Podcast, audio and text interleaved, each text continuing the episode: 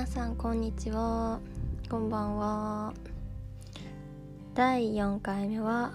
えー、私のセクシャリティの話です。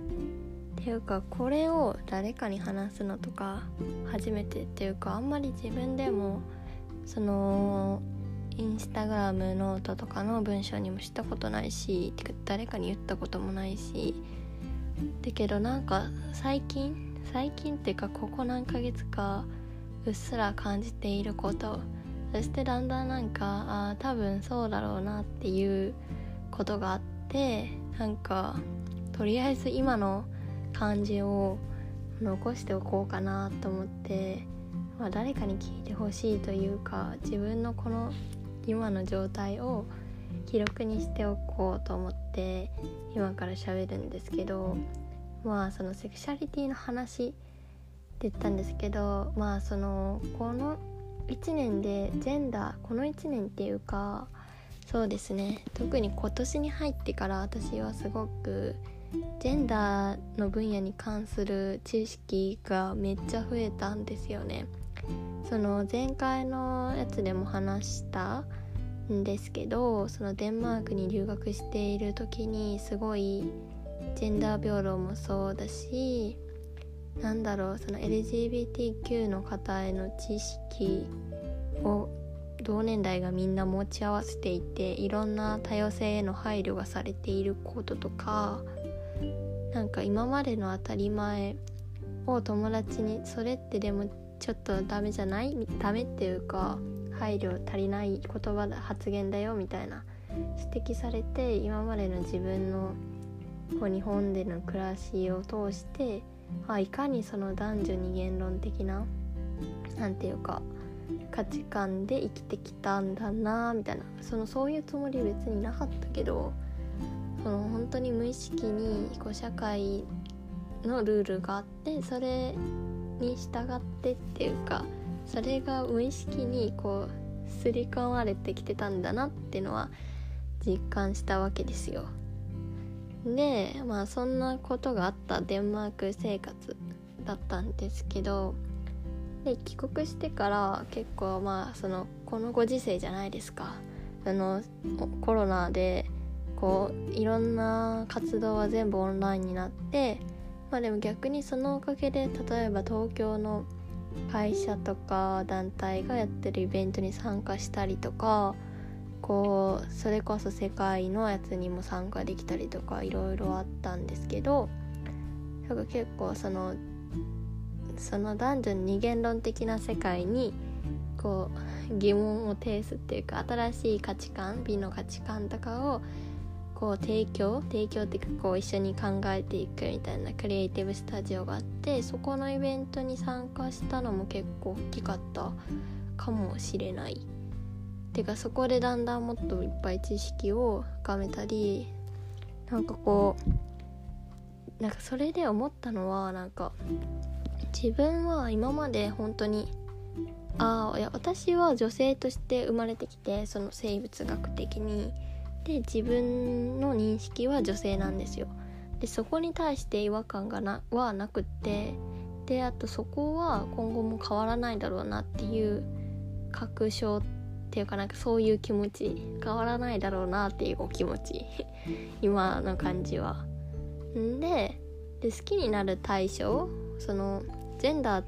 性別っていろいろあってその生物学的な身体的な性別とその心がどう感じるかの性別と好きになる恋愛対象が異性か同性かとかあとはそのうん性的欲求を感じるかどうかそれをどの性に感じるかとかなんかめっちゃあるんですよね。そので私はまあ今21なんですけど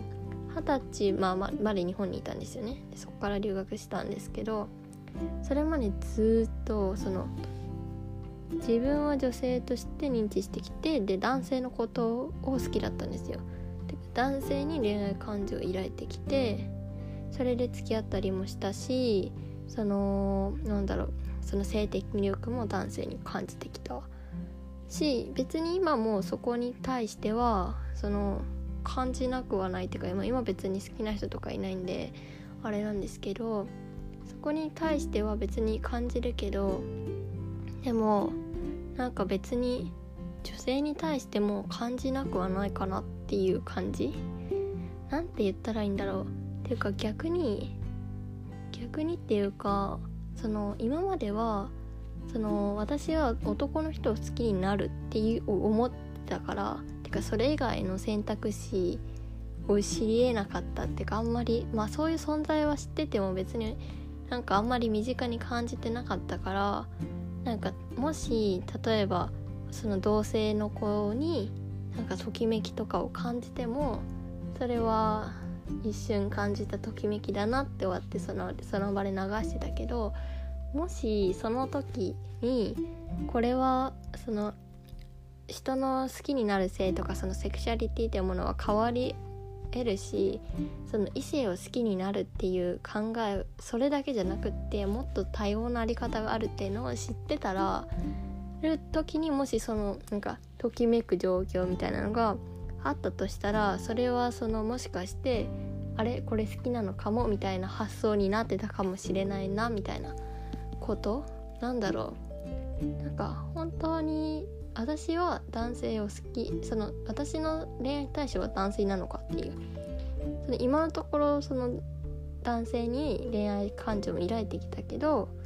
でも果たしてそこは本当に男性だけなのかっていうかなんかその社会がそうだからそうなんじゃないみたいな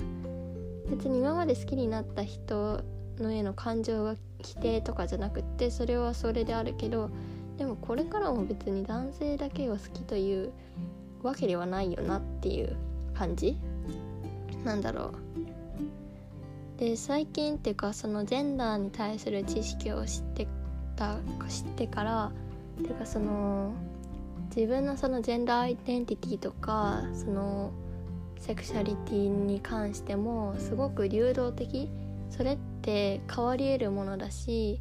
ずっと一緒の人もいるけど変わることだってあるしなんか別にこれっていう名前を付けなくてもいい。つけたかったらつけてもいい。そのラベルを見つけることで安心することもあるかもしれないけど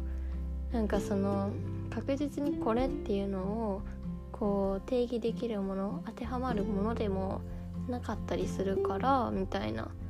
逆になんか流動的なものだよみたいなことを知ってあなんか私もその可能性はあるな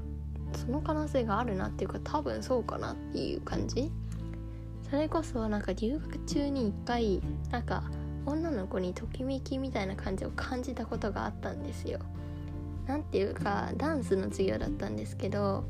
うーん。あダンスをとってたんですよね。で社交ダンスみたいな。めっちゃ近いダンスその分かります？ペアダンスだったんですけどなんかそのある女の子とペアになった時になんかすごいめっちゃドキドキしたんですよね。なんかそれはその子がなんかめっちゃその何セクシーにな感じ？そのフェロモンバチバチ出てますみたいな雰囲気があるとかとかでドキドキとかじゃなかった。そういうドキドキではなかったし他の例えばなんか別に異性その同性もいたし異性もいたんですけどペアダンスの練習する時。なんか他の人には感じなかったけどなんか顔が赤くなりたい感覚 っ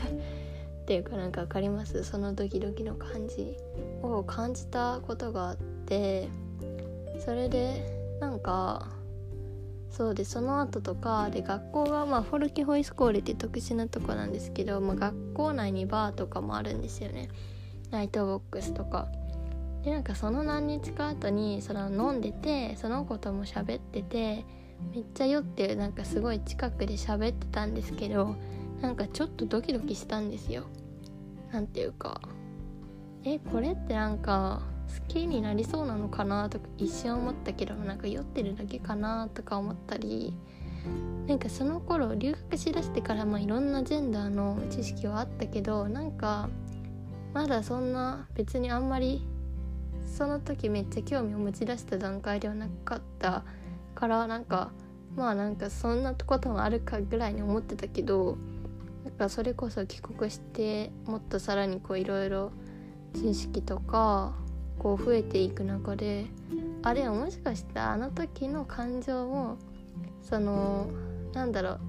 自分のセクシャリティは流動的だとかその同性を好きになる可能性もあるみたいなのをこう理解してってあのシチュエーションだったら普通に好きって思ってたかもしれないなっていう風に思うんですよね。でそういうことがあったからなんか本当にああなんかセクシャリティって変わっていくのかなっていうかとりあえず今のところは何なんだろう。うーんなんかそのパンセクシャルその好きになった人性別関係なくその好きになった人が好きみたいな。何て言ったらいいんだろう。あんま説明できないけどそのこの性別だから好きってよりはその人として好かれた人が好きだったみたいな。まあそのそういうのに当たるのかなって思ったり、まあ、実際そうかもって思ってから別に誰のことも好きになってないから今後わかんないなって思うけどなんかうん変わり得るしいや変わり得るなって思った。しなんかいやまさかなんか自分がやって普通にめっちゃ私いや今でも男性例えばなんかドラマとか見て男性のその男女のシーンにキュンキュンとか全然するんですけどし過去をもだって普通に結構なんか恋愛体質っていうかすぐ好きになったりするタイプなんですよ。なんかねそうなんですけど私別にそういうのを否定するわけじゃないし今後も別に男性を好きになる可能性だってあるけどもでも別になんか好きになる性別はあんま関係ないのかなっていうのが最近な感じだからなんだろう。そう私のそのまず自分が女性であるっていうそこのアイデンティティに対して揺らぎはないけど好きになる性に関してはあーなんか流動的になんだなっていうのを最近こうなんか実感っていうか腑に落ちたあの感じ。それを結構何ヶ月かずっと思ってたんだけどあそうあのアメバ TV アベアベマ TV の17.3 About a Sex っていうめっちゃいいドラマがあるんですけどそれのパンセクシャルの回を見てあのめっちゃあそうだって思ったっていう。なんかそこで確信に変わったかもっていうその帰国してから何ヶ月間かずっとなんとなく思ってそうだなってずっと思ってたのがなんか最近あなんか腑に落ちたっていう出来事があって。まあそうですよ。これは誰にも言ってないっていうかまあ別にわざわざ言うものでもないと思うんで言ってない。じゃあなんでポッドキャストにこんなするんだよって感じですけどあなんか記録として残しておきたいかなって思って今喋ってます。まあそんな感じですね。でそんなこんなで。うん。いやありがとうございました。今日はそれぐらいにしたいと思います。それじゃあ聞いてくれてありがとうございます。さようなら。Música